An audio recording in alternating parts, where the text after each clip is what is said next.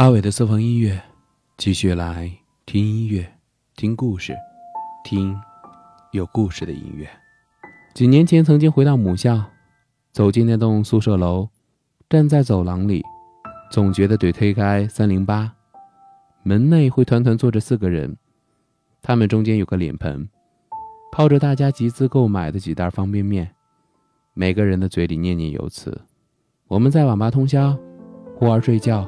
忽而狂笑，我们在食堂喝二锅头，两眼通红，说：“兄弟，你要保重。”我们步伐轻快，在图书馆，在草地，在水边喝啤酒，借对方的 IP 卡打长途。对方突然哭泣时，沉默着，想着一个有趣的话题，转移他的注意力。然后我想起猪头狂奔在操场上的身影，他跑得精疲力竭，深夜里星光洒满年轻的面孔。似乎这样就可以追到自己心爱的姑娘。我们朗读刚写好的情书，字句斟酌，比之后工作的每次会议都认真。似乎这样就可以站在春天的花丛中，永不坠落。我们没有秘密，我们也有顾虑。我们像才华横溢的诗歌，无需冥想，就自由生长，句句押韵，在记忆中铭刻剪影，阳光闪烁，边缘耀眼。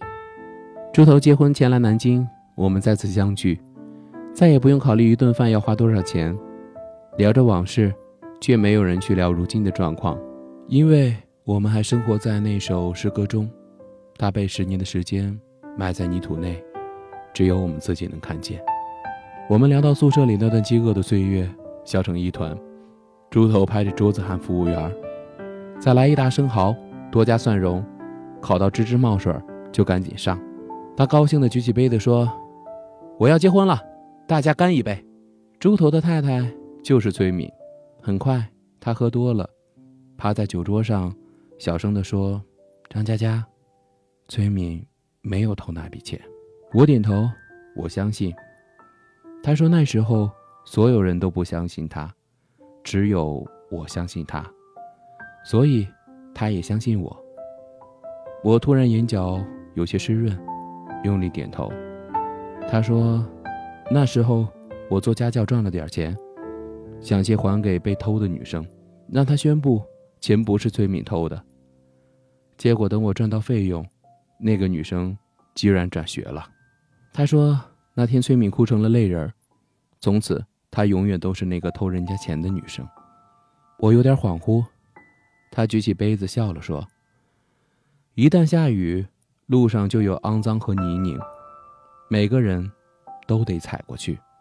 可是我有一条命，我愿意努力工作，拼命赚钱，要让这个世界上的一切苦难和艰涩，从此再也没有办法伤害到他。他用力说：“那时候我就是这么想的，以后我也会一直这么做的。”我大醉，想起自己端着泡面站在阳台上。看着校园的漫天大雪，猪头打着伞，身边依偎着小小的崔敏。他们互相依靠，一步步穿越青春。十年醉了太多次，身边换了很多人，桌上换过很多菜，杯里洒过很多酒。那是最骄傲的我们，那是最浪漫的我们，那是最无所顾忌的我们。那是光芒万丈的青春。如果可以，无论要去哪里，剩下的碳烤生蚝，请让我打包。夕阳透过来的光线，慢慢转入我的视线，有熟悉的感觉。时间反复一天一天，你逐渐飞向了天边，有时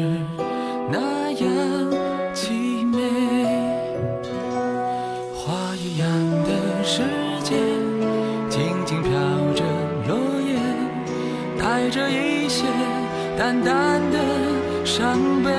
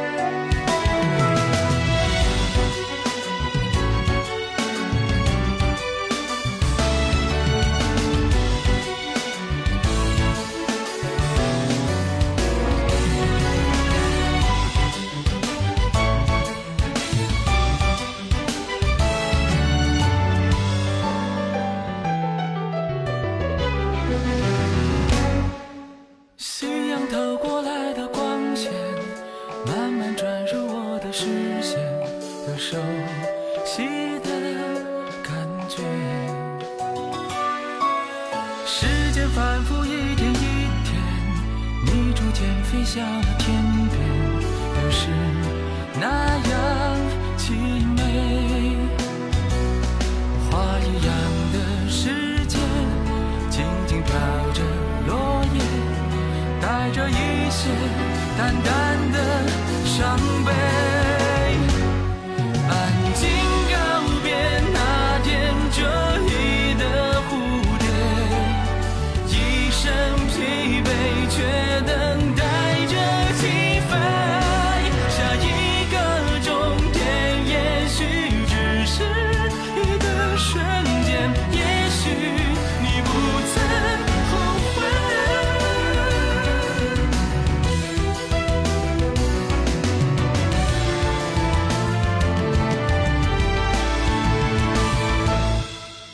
经告别那天这一的蝴蝶，一身疲惫，却等待着几分。